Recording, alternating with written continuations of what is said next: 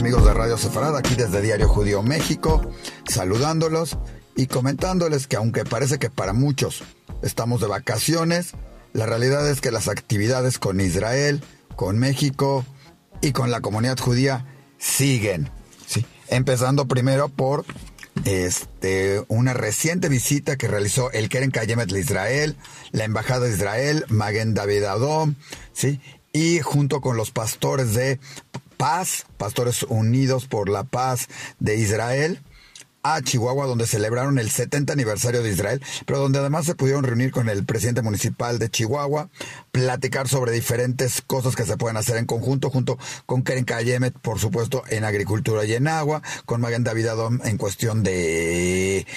de apoyos y de diferentes este, cursos, lógico con la Embajada de Israel y las relaciones en cuestión de economía, comercio, startups y muchas otras cosas más. Y lógicamente el evento con esto también se presentaron, tuvimos la oportunidad de saber que ahí se presentó lo que fueron lo, el Jerus, esta moneda, criptomoneda que viene de Israel para el mundo evangélico y para todo mundo en general, para este unir más al pueblo judío, al pueblo evangélico y a Israel a través de una criptomoneda que además tendrá ciertos beneficios, ventajas hacia todos los que quieren y ser parte de una partecita, un pedacito de Israel. Esta misma moneda se pudo presentar junto con Maguen David Adom en otras actividades. Bueno, amigos cristianos de Maguen David Adom, para ser más exactos, ¿sí? En ciudades de Querétaro, en la Ciudad de México, en el Estado de México, por ejemplo en Atizapán de Zaragoza, y en Chiapas, donde estuvieron varias reuniones con líderes evangélicos en cada una de estas zonas, para motivarles, impulsarles y involucrarlos en lo que es la el uso de esta moneda, a lo que a todos ellos les pareció algo fabuloso, interesantísimo y claro, una relación más con el Estado de Israel. Y como lo dice el pastor Felipe García en su movimiento evangélico, el más sionista de todos, podríamos decirlo, este, pues impulsando lo que es la moneda y la unión entre todos los evangélicos en, el, en este sentido, por lo menos a través de esta criptomoneda en favor de Israel, También podemos hablar de que el Consejo Sionista celebró en Puebla el 70 aniversario de Israel con otro grupo. Se hizo una celebración y como ven seguimos acá en México celebrando 70 años del Estado de Israel con diferentes actividades con la Embajada de Israel y en esta vez, como le decimos, con el Consejo Sionista y su presidente Benis Lochinsti entre, entre los asistentes y entre los que emitieron un muy interesante y emotivo discurso sobre la historia del pueblo judío, sobre la historia de Israel y lo que significa hoy en día Israel para el mundo y por supuesto las relaciones entre Israel y México. Recordemos que hace poco tuvimos también el Congreso de FinTech para ver diferentes opciones de financieras y todo lo que es este finanzas eh, y tecnología entre Israel y México. Y para eso mismo también pues tuvimos la oportunidad de seguir platicando y acabamos de tener también otra plática en donde se mencionó eh, los éxitos que están empezando a tener y los resultados con eh, la parte de Sharet Sedek y este estudio que se está realizando en un hospital en México en cuestión del tratamiento de ojos a través de, y de la eliminación de la mácula a través de una de, las gotas desarrolladas en Israel, justamente en este hospital y en Barilán y en, en diferentes lugares, ¿sí? Lógicamente también tuvimos una presentación de una de este un artista chileno que hizo un retablo, un, un gran mural sobre el pueblo judío, sobre algunos sentimientos del judaísmo. Lo presentó en el Museo Diego Rivera y próximamente lo estará haciendo en el Centro Deportivo Israelita. Nos referimos a Mauricio Bayú, que ya ha tenido diversas exposiciones alrededor del mundo. En Israel ha sido muy eh, reconocido. Nos parece que también ya estuvo y tuvo la oportunidad de presentarse en España y esta vez se presentó en el Museo eh, Diego Rivera con un mural que trae diferentes símbolos del judaísmo, cada uno de los pedacitos con algún otro mensaje en este sentido, y como le decimos, próximamente estará en el Centro Deportivo Israelita. También el Instituto Cultural México-Israelí trata de tener una relación cada vez más cercana o de acercar más estas dos culturas y esta vez presentó una exposición y próximamente estará entregando entregando el premio del Instituto Cultural México Israel a personalidades tanto judías como no judías que se han destacado en, en, en el país y muchos en cuestión de la relación México e Israel. Así que próximamente le estaremos trayendo mucha más información de la gran labor que está desarrollando, como le decíamos, el Instituto Cultural México-Israel. Pero algo que es importante y que se dio esta semana y que nada más nos da mucho gusto porque tuvimos que hacer gran parte de esto fue la presentación del libro Nos prometieron la gloria. ¿Por qué nos involucra tanto a México, a Diario Judío, a Radio Sefarad? Porque justamente el que lo presenta es Mario Escobar, un escritor español del que hemos oído muchas veces, del que hemos platicado ya. Hace unos años lo conocimos este, por uno de sus libros. Él se ha especializado en hacernos notar muchas cosas que muchas veces no hemos notado del holocausto. Como decíamos en la presentación, creíamos que sabíamos todo el holocausto, que habíamos escuchado todas las historias o que habíamos escuchado mucho para muchas personas. Y al encontrarte con los libros de Mario Escobar, descubres muchas sorpresas, cosas que no sabías y además te internas en la parte de lo que es el ser humano. Así fue en el libro eh, Canción de Cuna de Auschwitz de hace dos años y del que tuvimos una pequeña entrevista en especial para Radio Sefarad y Diario Judío, en el que él habla de, en este libro habla de los gitanos y su destrucción y cómo estuvieron en Auschwitz y cómo fueron casi totalmente eliminados de la faz de la tierra. Después tuvo Los Niños de la Estrella Amarilla, que habla de dos jóvenes, dos niños que escapan del velódromo de Francia. Y ahora, con Nos Prometieron la Gloria, un libro que primero trata, como sabemos, siempre son libros históricos y toca muchos puntos históricos, en cada uno de ellos siempre reflejando también algo del humanismo, y esta no es la excepción, ya que trata de dos jóvenes mexicanos en la Alemania nazi y cómo las artimañas nazis nos van involucrando, fueron involucrando a la gente a ser partes, a los jóvenes, a ser parte de las juventudes hitlerianas, a ser parte de estos asesinatos, a convertirse de jóvenes a literalmente asesinos y además hacerlo totalmente deshumanizados. Este, no, habla también de otros tres personajes alemanes, una joven, un otro chico que no queremos contar el desenlace de los dos otros de los otros dos porque todos ellos también están unidos por el fútbol jugando con los latinos jugando y que quedan sorprendidos al estarnos contando la historia de cada uno de ellos cada uno contándolas desde su punto de vista quedamos sorprendidos de ver cómo nos va narrando el diario acontecer en la Alemania nazi, qué sucedía, cómo se veían, qué pasaba cuando los invitaban a un desfile, a un meeting, a una reunión, ¿sí? Cómo tienen la oportunidad de conocer a Mussolini y claro, y en especial a Hitler, que además le promete el apoyo para los jóvenes alemanes latinos que vivían en en Alemania en esos entonces y que también eran perseguidos por no ser totalmente alemanes, por haber nacido fuera de Alemania, lo que nos habla de que imagínense lo que hubiera sucedido con muchos de estos pueblos alemanes. Mario también se mete en muchos puntos históricos y nos los relata como puntos históricos, como es la noche de cristal, de los cristales rotos, como es la, este, la quema de los libros y como decimos, en un lugar donde se queman libros seguramente se quemará gente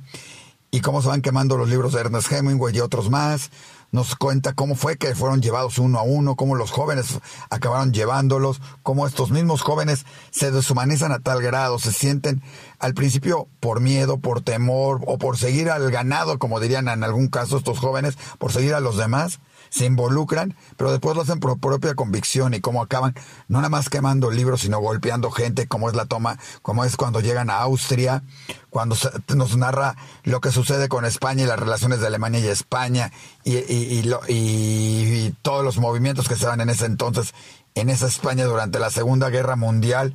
este, lógicamente, las relaciones con Rusia, cómo veían los alemanes a los rusos, cómo ven la persecución a los judíos, pero no más a los judíos, a los testigos de Jehová y por supuesto a comunistas, stalinistas, etcétera, etcétera, etcétera, y cómo van viendo todo esto desde el punto de vista de cada uno de los jóvenes alemanes o de un joven mexicano además, sí, que se ve envuelto en esta, en estos asuntos. Nos platica el, inicio de la guerra, el inicio de la captura de los judíos, los campos de concentración, en especialmente la vida en Auschwitz, visto desde la cara de un prisionero y también de un soldado y guardia de ellos, la relación que se va dando entre todos ellos, en la importancia del fútbol, narrándonos también historias de fútbol de las Olimpiadas, como fue el partido entre Perú y Austria, el cual había ganado Perú en tiempo extra después de anularle tres goles, cómo fue suspendido por una invasión, cómo pudo manipular Hitler todo esto para tener un campeonario o buscar tener un campeonario en un equipo que tenía entre sus fuerzas gente que no era aria, principalmente gente de color y todo lo que había sucedido. Nos narra cómo se dan partidos de fútbol entre a lo mejor prisioneros y entre prisioneros y guardias, donde el prisionero no sabía si ganar y demostrar su orgullo o, perder, ¿sí? Y dejarse ganar para asegurar la vida, porque así al, ganarle a los alemanes podrían estar perdiendo la vida, la vida de un los vida de un SS, las diferentes campos de concentración que había o, sentidos que había dentro de Auschwitz, sí, al tener diferentes rangos, niveles, desde los que ayudaban en la cocina, los músicos, el campo de mujeres, el campo de hombres y por supuesto los que ayudaban en alguna forma a los grandes militares o jefes nazis y cómo podían sobrevivir y los niveles que cada uno y cómo dentro de cada uno de este campo se sentía. Claro está la, la situación de, la, de, de aquellas alemanes que se sentían repugnancia hacia su propio gobierno, pero que no hicieron nada. Y ese es un gran mensaje, nos deja varios mensajes, este, Mario Escobar en este libro. Uno de ellos es que nos fijemos, como en un capítulo sucede, cómo pudieron ser capaces los alemanes de hasta los niños quitarles esa niñez. Como en algún momento los niños consideran que robarle a los judíos, ¿sí? O, eh, o a una panadería y todo, era normal, era bueno. Sí, quitándoles esa infancia, quitándoles la juventud a los jóvenes que tuvieron que ingresar a las juventudes eh, repetitivamente hitlerianas, ¿sí? Pero que era parte de su vida y parte como de sentirse orgullosos. Como un líder, por no decir algunos que suceden hoy en día, prometen la gloria a los jóvenes, les prometen un mundo mejor, prometen que van a ser parte de él, prometen ¿Y las promesas en dónde quedan? ¿Qué sucede después? Muchos por el populismo y los jóvenes se dejan arrastrar fácilmente. En un mundo donde hoy es muy fácil poner una nota falsa de alguien en un WhatsApp, en Facebook, en Twitter y todo, y de repente todos vemos que nos seguimos o dan una noticia y la gente la sigue y muchas, y aunque digas otra cosa, la gente no lo cree, podrán imaginarse en un mundo donde no había esas noticias, donde no había todo esto, una parte importante. Y Mario hace un recalco, o por lo menos nos los deja, que no es únicamente, eh, y el sentimiento no es aquel que asesinó, ¿sí? Sino culpable también puede ser aquel que miró para atrás, que no lo que no que no hizo nada, que no dijo nada, como nos los ponen muchos capítulos en esto por qué, o por miedo, o por esto, o porque por seguir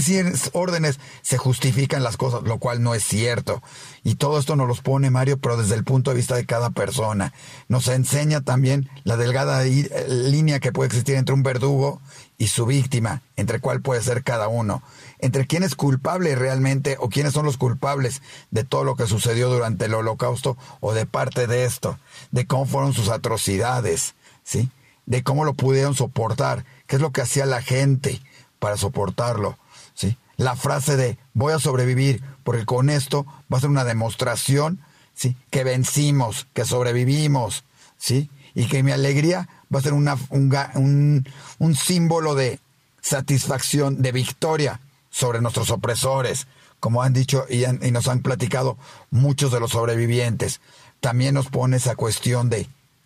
a quién se puede perdonar, a quién no se puede perdonar. Se puede perdonar si alguien hizo algo bueno, ¿sí? si todo algo bueno tapa todo lo negro y si aún existen esos pequeños resquicios en la humanidad y del hombre para combatir la maldad que se pudo ver en el holocausto y en los días actuales, donde nuevamente en muchas situaciones volteamos de lado, donde queremos que es un conflicto, un problema que está muy lejano, o donde nos dejamos influenciar por alguien, donde llegan líderes al poder, ¿sí? Como son en varios países, ¿sí? Prometiendo la gloria a todo mundo. Y los resultados pueden llegar a ser desastrosos para los habitantes y para el país. Estas son grandes enseñanzas de un libro extraordinario de Mario Escobar. Como le dijimos, nos llega por todos lados, primero por Diario Judío, que tuvimos la oportunidad de estar presentes y presentar este libro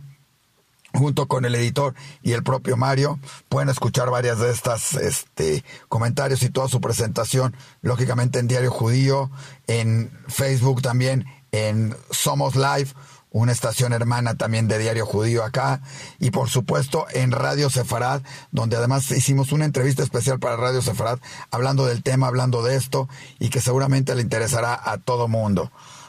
Pues como ven, seguimos con muchas actividades. En próximos días les estaremos contando de las de lo que sucede en los JCC, los juegos de los community centers en Orange Country en Los Ángeles y en otras ciudades en Estados Unidos donde se reúnen miles de jóvenes de diferentes lados de Estados Unidos y México es el invitado de honor también a participar en deportes como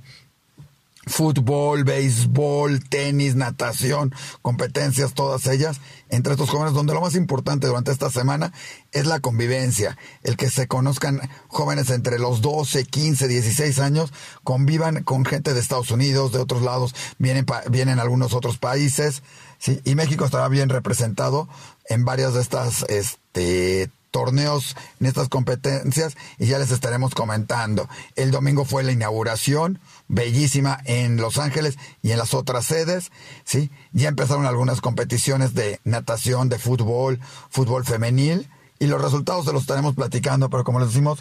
parte de los resultados pasan a segundo término, aunque podemos comentarles que en días recientes fueron otros torneos de fútbol donde va el, el Centro Deportivo Israelita, que son el torneo La Copa Schwabs,